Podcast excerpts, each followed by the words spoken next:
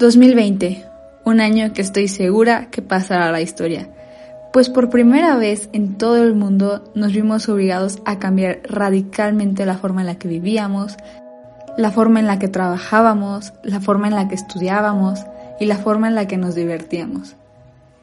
Este año nos demostró que no todo en esta vida está asegurado y que las cosas que consideramos normales en realidad son un gran privilegio.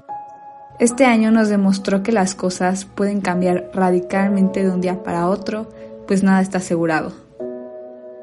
Este año, a pesar de que todos tuvimos un gran reto de manera global a causa de la pandemia por el COVID-19, Creo que de igual manera cada uno de nosotros tuvo distintos retos personales, cada uno de nosotros vivió este año de manera completamente diferente y nos tuvimos que enfrentar a distintos problemas y tuvimos aprendizajes diferentes y experiencias diferentes. Siendo sincera, para mí este año fue como una montaña rusa, pues a veces me sentía en la cima del mundo y otras veces me sentía en la parte más baja.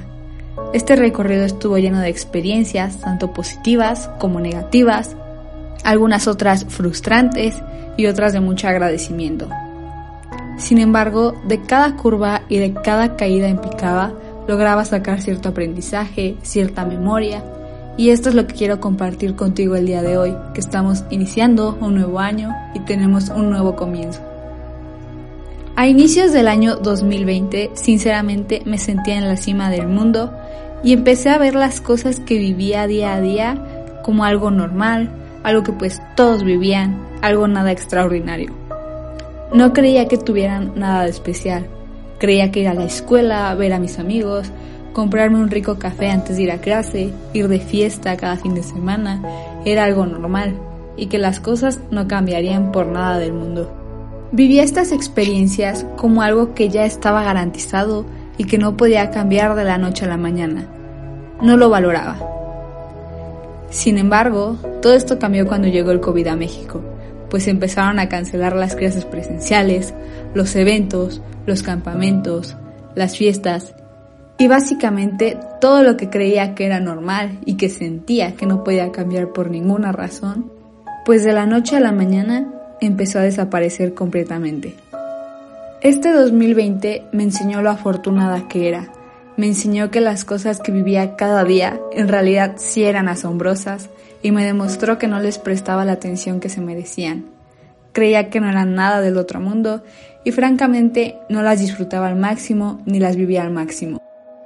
Ahora, más de nueve meses que dejé de vivir de manera normal y dejé de tener estas experiencias, me he dado cuenta que en realidad tenía una vida asombrosa que no estaba valorando.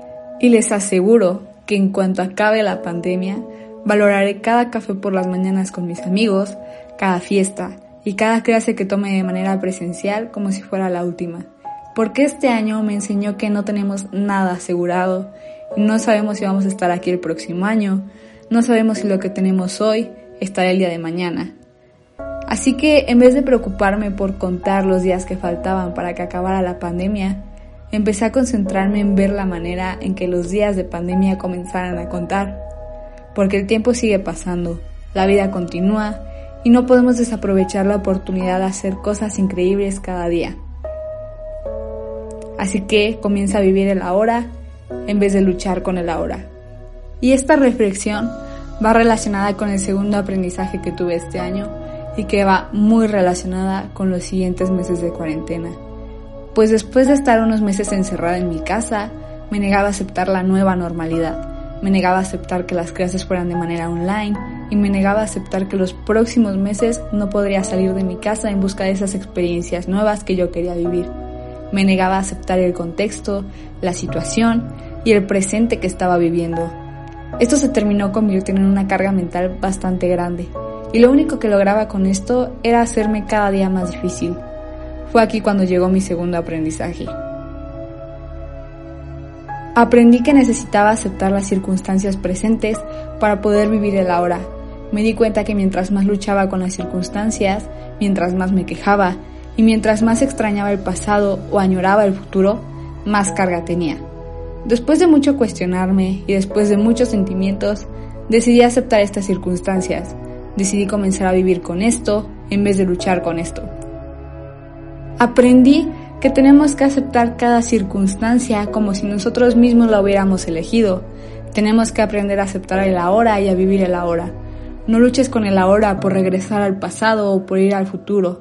Mejor busca la manera de trabajar con él, disfrútalo y vívelo. Pues el presente, al final de cuentas, es lo único que tenemos y es lo único que podemos disfrutar. Finalmente, las circunstancias de este año me hicieron darme cuenta de la importancia de escucharnos a nosotros mismos. Este año me demostró que la clave de todo está en nuestro interior y muchas veces preferimos escuchar otras voces en vez de escuchar la nuestra.